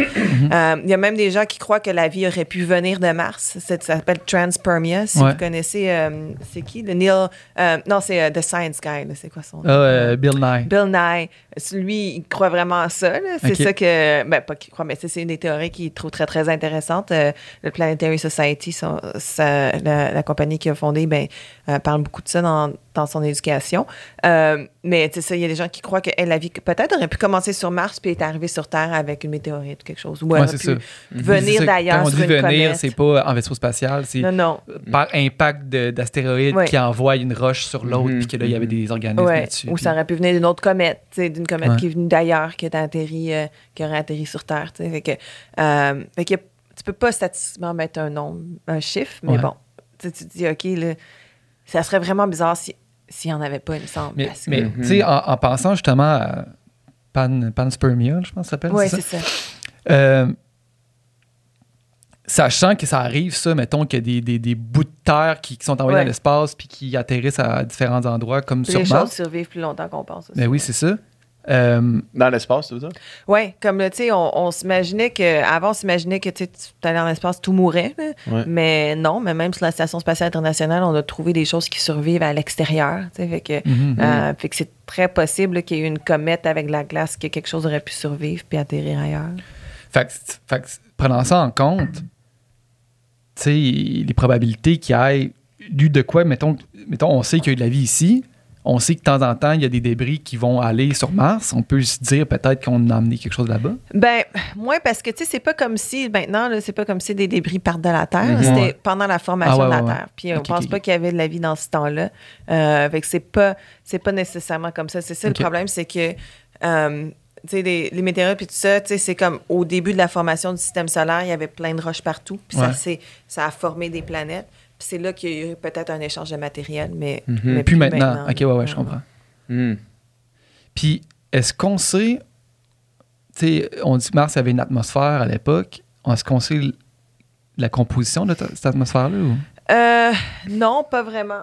Euh, fait qu'on sait ce qu'il y a dans l'atmosphère maintenant. Euh, Ouais. C'est beaucoup de dioxyde de carbone. Euh, mais on ne sait pas exactement si c'était toujours juste du dioxyde de carbone ou s'il y avait eu autre chose. Euh, ça dépend un peu aussi s'il y avait de la vie, peut-être que l'atmosphère changeait. Ça se peut que ça, Mhm. ça ait toujours été du dioxyde de carbone. C'est sûr que tu peux sûrement limiter ce qu'il aurait pu avoir dans l'atmosphère en te basant sur le, le genre de molécules qu'on retrouve puis ce qu'on retrouve dans Mhm. les roches puis les choses comme ça. Mais, euh, mais on ne sait pas là, exactement c'était quoi. Puis, qu'est-ce qui a fait que- qu'il y a eu des changements climatiques de même euh, sur Mars? Ben, c'est une autre chose qu'on étudie, euh, mais il y a une hypothèse. Euh, fait que, en fond, ben, c'est la mission Insight un peu est allée étudier ça. Fait que ce qui est intéressant avec la planète Mars, c'est que, tu sais, sur Terre, on a, un noyau, on a un noyau externe interne, un manteau puis une croûte. Mhm. Euh, puis sur Terre, une, la raison pourquoi on a notre champ magnétique, c'est parce qu'on a un noyau qui est du métal qui se refroidit. Puis en se Mhm. refroidissant, ça bouge. Puis quand le métal, ça bouge, ben, ça crée un champ magnétique. Puis sur Terre, notre champ magnétique, c'est ça qui protège notre atmosphère parce que le vent, eh bien, il y a un vent solaire. Fait que le, le, soleil, le soleil, tu imagines toujours que le- l'espace est vide, mais c'est vraiment pas vide. Mhm. Il y a un vent qui vient toujours du soleil. Fait que si tu regardes, tu te rappelles peut-être à l'école, tu as, peut-être vu ça. Tu as le champ magnétique, puis il y a comme une queue en arrière du champ magnétique quand tu vois des photos du, de. Ben, c'est pas des photos du champ magnétique de la Terre, mais c'est comme une Une reproduction. représentation. là. Oui, mais dans le fond, ça, c'est le vent qui souffle. Puis notre champ magnétique protège notre atmosphère. Euh, fait que là, sur Mars, l'hypothèse est qu'il y aurait peut-être, il y avait peut-être eu un noyau comme ça qui s'est refroidi beaucoup plus rapidement. Mars est plus petite, mais peut-être qu'il y a des mécanismes aussi qui avaient été différents pendant la formation de cette planète-là. Donc, il y aurait peut-être, on sait qu'il y a eu un champ magnétique global qui n'existe plus parce qu'il y a encore des restants de champs magnétiques, comme on a amené des magnétomètres avec nous sur Mars. Euh, et donc, ce champ magnétique-là aurait protégé l'atmosphère. Et quand le- la théorie est que quand euh, le noyau se serait refroidi, qu'on aurait perdu ce champ magnétique-là, éventuellement, le vent du soleil aurait comme... en- ces, ces molécules-là seraient parties dans l'espace, fond, Mhm. éventuellement. Mhm. Que- Puis l'eau qui était sur Mars est, est partie aussi? euh? Ben oui, mais il y en a encore de l'eau sur Mars, mais c'est sous forme de glace. En fait, ce qui se passe, c'est que si tu regardes Mars, comme ben, quand c'est l'hiver dans l'atmosphère, dans la- l'hémisphère nord, il y a une calotte de glace en haut. Ah ouais. Euh, puis quand les saisons changent, en fait, le problème sur Mars, c'est que la pression et la température sont trop basses pour qu'il y ait de l'eau liquide. Euh, c'est peut-être la chimie de secondaire 4-5, là, mais on avait, je me souviens de ça parce que c'était comme des petits diagrammes, puis ça dit, OK, à cette température. Parce que, tu sais, on dit l'eau bout à, l'eau bout à 100 degrés Ouais. Celsius. là. Puis il gèle Mais- à zéro, mais Ouais, c'est mais pas ça, c'est juste à zéro atmosphère. C'est à- au niveau de la mer. là. Comme là, si tu vas en montagne, moi, je vais beaucoup en montagne, Mhm. disons que tu es à 10 000 pieds, ben, l'eau, elle bout pas à 100. Là. Elle bout à 90 c'est parce que, OK. parce que la pression est beaucoup plus basse. Ouais. Mhm. Tu sais, euh, fait que, euh, donc, si tu continues, continues, continues comme ça, tu te retrouves sur Mars, que tu dis, OK, là, dans le fond, toutes ces, les phases d'un, de l'eau, par exemple, sont définies par la température et la pression. Donc, c'est, c'est un, c'est un diagramme que tu peux euh, utiliser.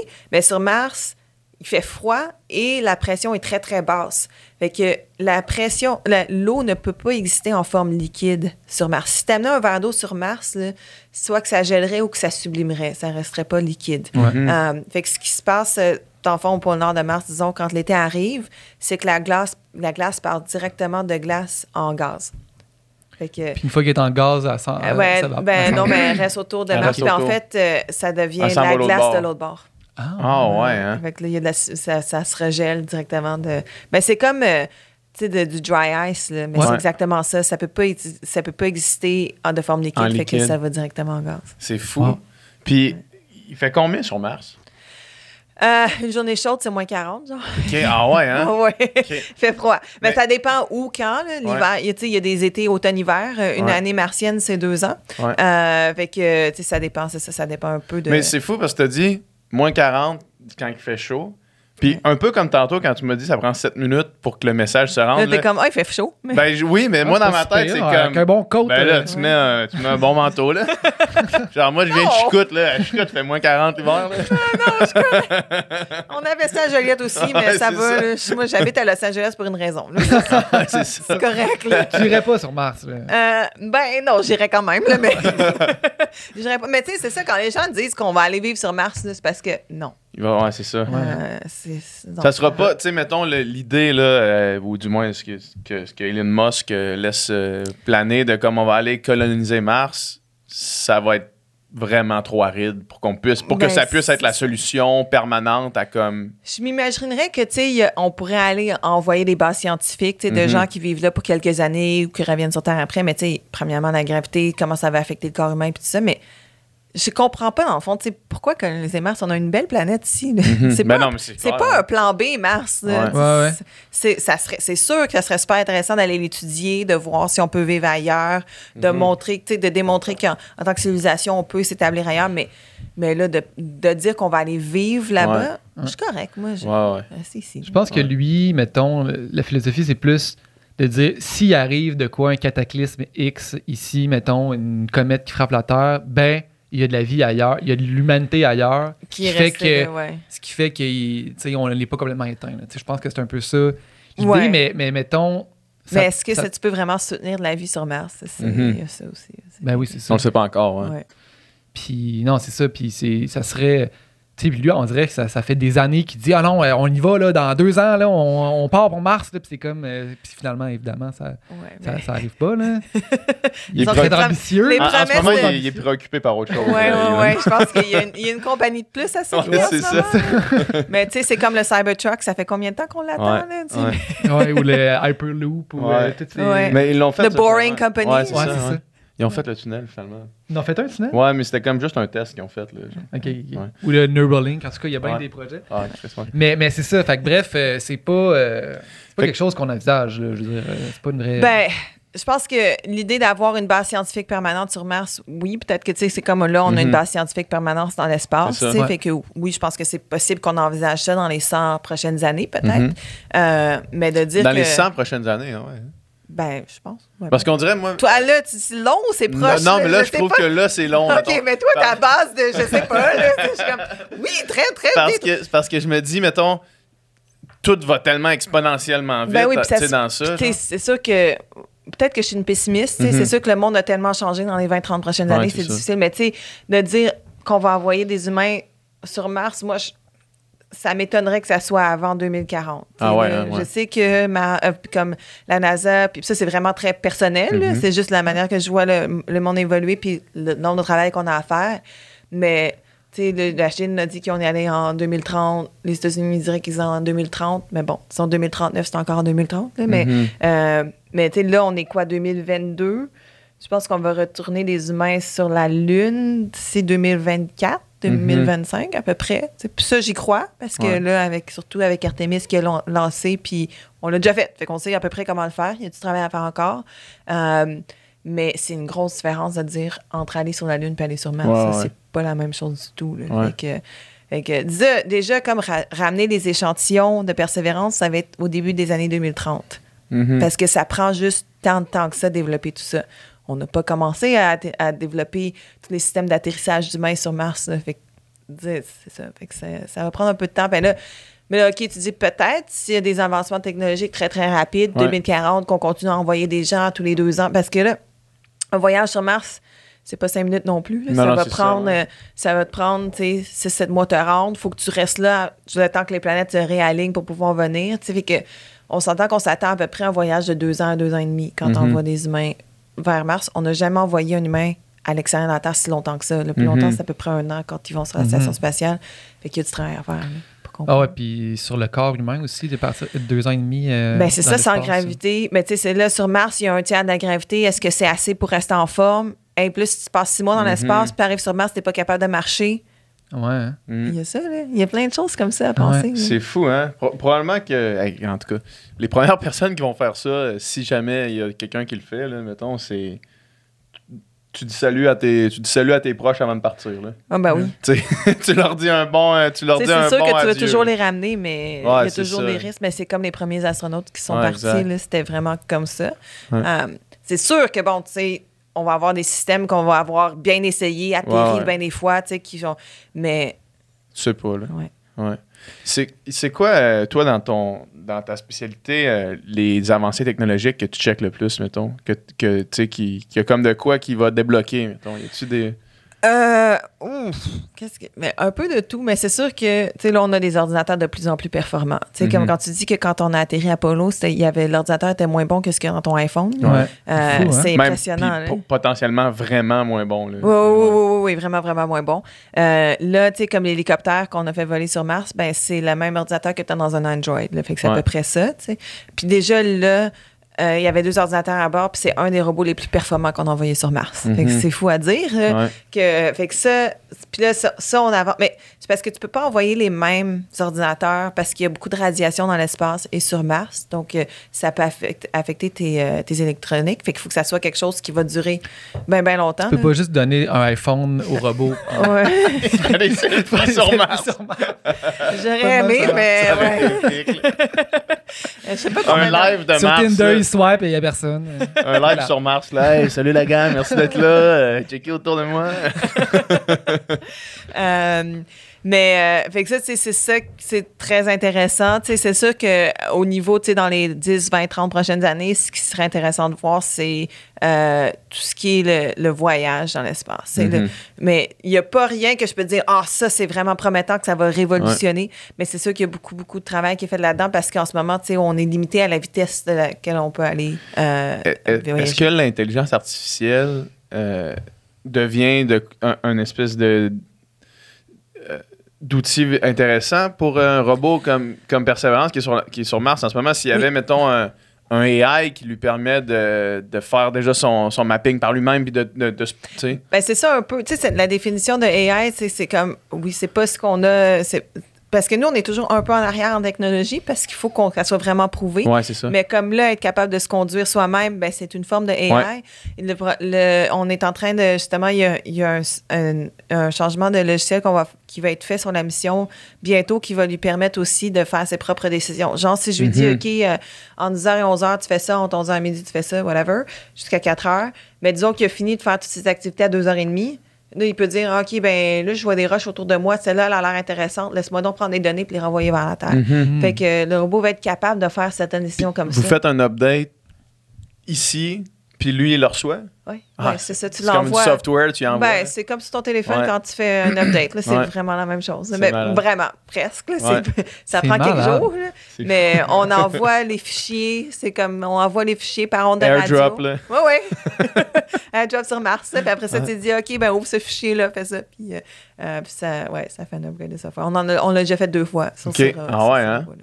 C'est fou, pareil. ouais, ouais. Ça genre- fait peur un peu. là, Ben oui, Mais ça. il y a deux ordinateurs. Fait que si l'upgrade marche pas sur un, mais Il y a un tu- backup. Oui, un backup. ouais. Mais, mais tu sais, on le pratique ici sur Terre aussi. On a des copies de l'ordinateur. Fait qu'on sait que ça va marcher. OK, vous avez des copies de pas du robot, j'imagine? Euh, ben, on a une copie du robot complète, oui. Euh, la seule chose, il y a quelques petites différences, mais euh, oui, on a, on a un champ de Mars, puis on a une copie du robot, puis on peut se pratiquer avec. Ah ouais, hein?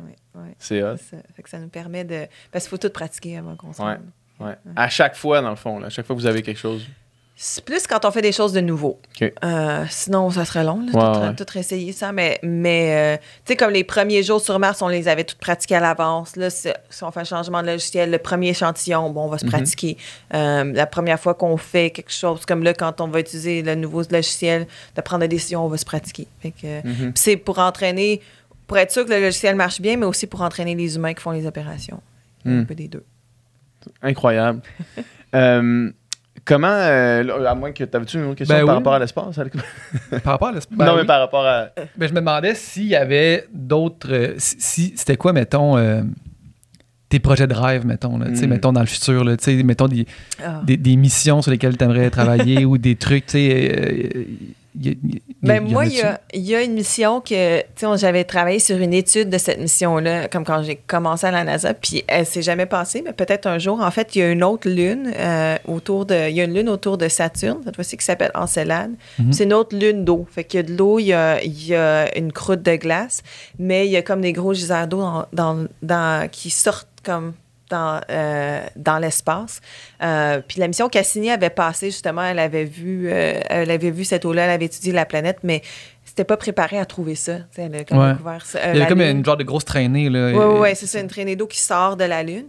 Fait que c'est ça, Cassini avait découvert cette Lune-là, mais n'a pas pu l'étudier plus que Mm. ça. Mais c'est une autre place où l'astrobiologie serait super intéressante, puis encore un peu plus facile parce que là, tu n'as pas besoin de creuser pour aller pêcher. Tu Mhm. juste ton, euh, ton petit filet. T'as pas besoin d'amener ta grosse drill. Ouais, ouais. L'eau est à, est à la surface? Ben non, mais l'eau, elle sort, c'est un Ah oui, c'est ça. Fait que t'as juste pas besoin de pogner euh, Ouais, de ouais. ce qui sort du geyser. Ouais, ouais, ouais. Fait que, euh, fait que ça serait une place super intéressante à aller. Dans le fond, euh, c'est Europe puis c'est Encelade. Dans le fond, c'est c'est- les deux qui ont. c'est les deux qui ouais. ont. c'est- Dans le fond, ah, jusqu'à date, c'est les deux seules places qu'on sait qu'il y a de l'eau liquide. Euh, je pense qu'ils pensent que peut-être que Triton, là aussi, en dessous. OK. Euh, puis là, il y a des théories que. Mais oui, mais tu sais, il y a, il y a d'autres. Il y a toutes sortes d'autres lunes bien intéressantes, comme il y a Titan autour de. autour de. de Saturne où il pleut de la méthane.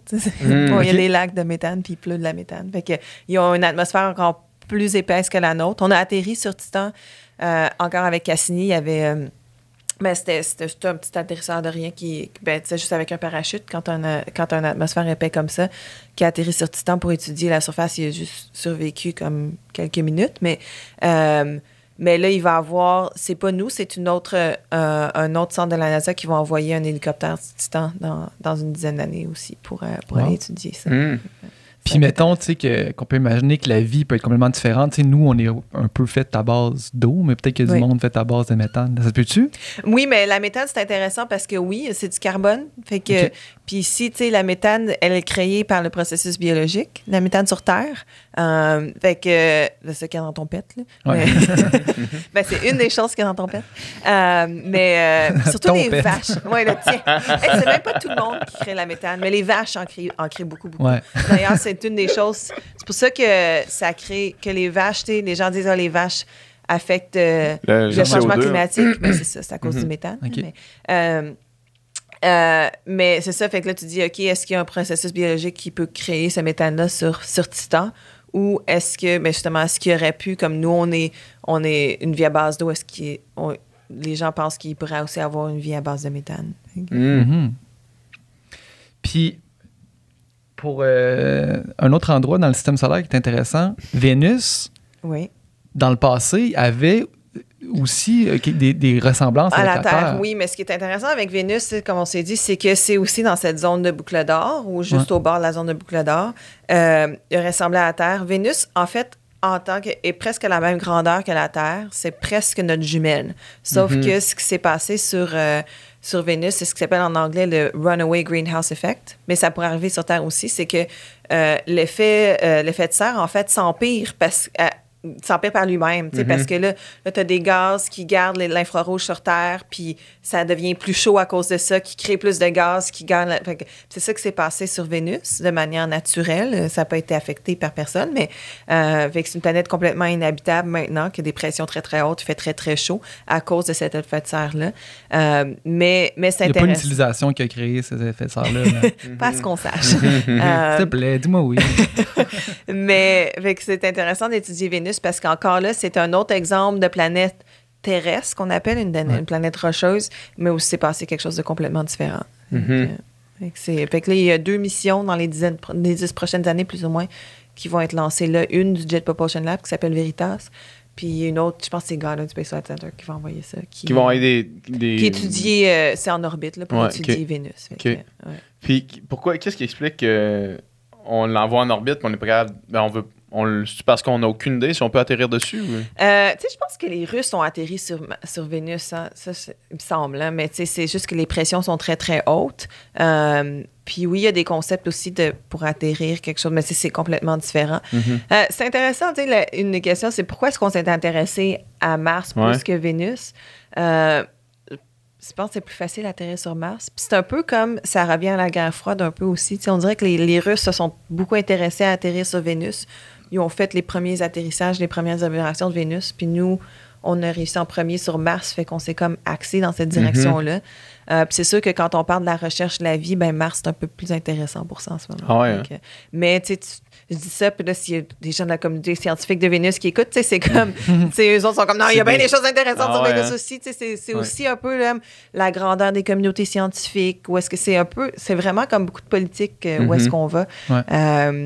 Mais tu sais, je pense que même si Mars est la, c'est comme la deuxième planète la plus proche, Vénus est plus proche, c'est un peu plus facile à atterrir là. Mhm. probablement. Hmm. Fascinant. Fait que la question, mettons, qui te. auquel de ton vivant t'aimerais avoir la réponse, c'est celle-là. là. Est-ce qu'il y a de la vie ailleurs? Ouais. Ouais. Ouais. Je pense qu'on a une bonne chance de- d'être capable de répondre ça. Ouais. Ça va être bizarre, hein, si on. je sais pas. Si on s'en rend compte. Qu'est- là, Qu'est-ce que ouais. tu penses que ça va changer pour nous ici, dans comment qu'on. Ben là, premièrement, est-ce que les gens vont vraiment y croire? Ça, ça va Ouais. être intéressant. On a de la misère à croire. À- on a de la misère à croire au changement climatique. Wrong. Euh, Puis, tu sais, ça va bouleverser quand même, tu sais, tout ce qui est religion, tout ce qui est compréhension. Il Ouais. y a tout ça, mais tu sais, toi, en tant qu'individuel, c'est la compréhension de ta, ta position dans l'univers. Tu sais, que là, t'es pas tout seul. Ça change quand même Mhm. quelque chose. Euh, mais oui, ça va être intéressant à voir, genre, comment Mhm. ça, ça change les balances de pouvoir dans le monde. Tu sais, que si tu as créé tout- cru toute ta vie que tu viens d'Adam et Ève, puis que là, on dit qu'il y a de la vie ailleurs.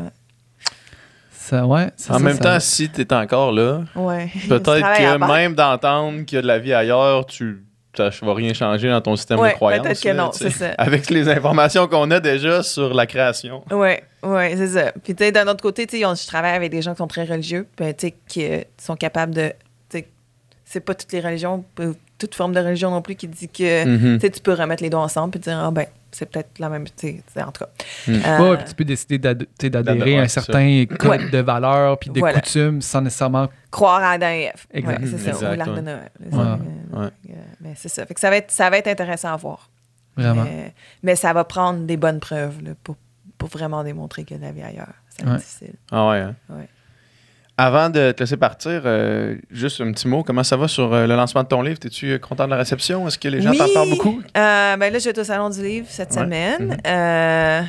C'est bizarre parce que moi, je le, je le sais pas trop. Quand, que je suis pas ici, tu sais. Mhm. Ouais. Fait, que, fait que je sais pas, genre, je suis même pas allée dans une, dans une librairie pour voir mon livre encore. Mhm.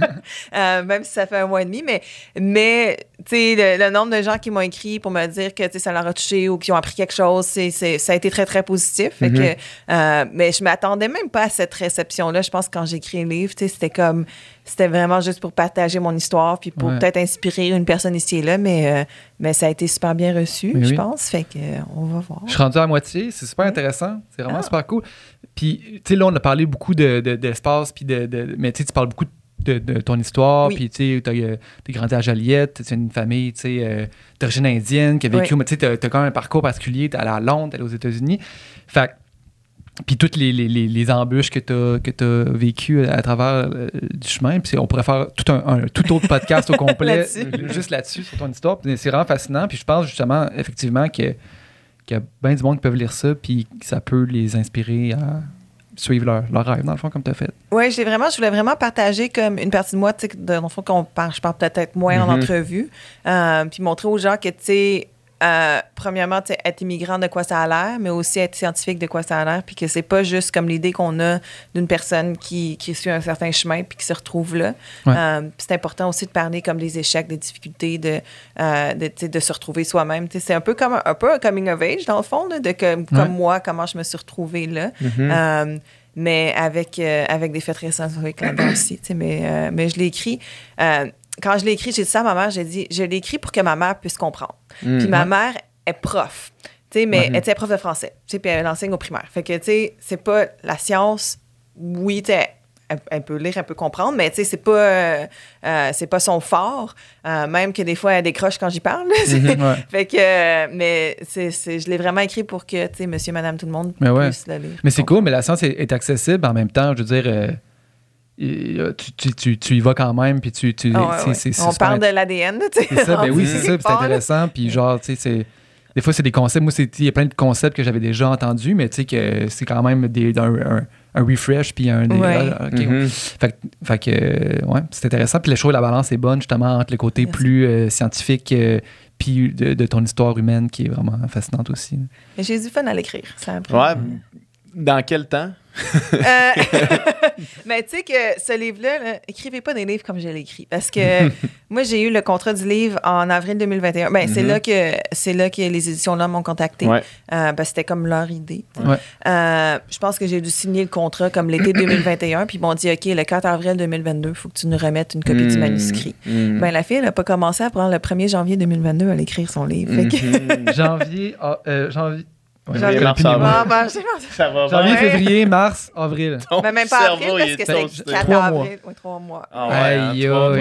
Mais, livre. mais tu sais, c'est parce que j'ai- j'avais rien à inventer, c'était déjà là. Ah. Puis, Ouais. puis j'y avais pensé, j'avais comme, OK, je savais quel chapitre, c'était ma vie que j'avais vécue. Fait que je savais comme, tu sais, j'avais lu bien des livres pour savoir ça va être quoi ma voix, puis tout ça. Fait qu'une fois que j'ai commencé, ça s'est bien passé. Ouais.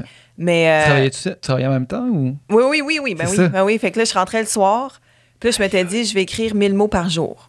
Ah, tu sais, c'est 65 000 mots à peu près, Mhm. 250 pages. Fait que ça, OK, 2000 mots par jour en deux mois, ça s'écrit un livre. Ouais. Fait que là, j'avais dit à mon- C'est long, 10 000 mots par jour quand 1000 même. mots par jour. 1000 ouais. mots par jour. C'est Mais ça, ouais, ça, ça prend trop- deux heures et demie, trois heures. Mais tu faut que tu le relises, faut que tu l'édites, faut que tu le. Oui, oui, c'est ça. Fait que je m'étais dit, OK, j'écris C'est 1000 la mots, puis après ça, je le relis. Tu sais, là, ça me donne un. Mhm. Là, mon édi- En fait, tu remets le manuscrit, mais tu fais beaucoup de. J'avais une L'édition éditrice après, puis ouais. l'édition, mais, mais ce que j'avais fait, c'est que c'est vraiment mon chum qui m'a aidé.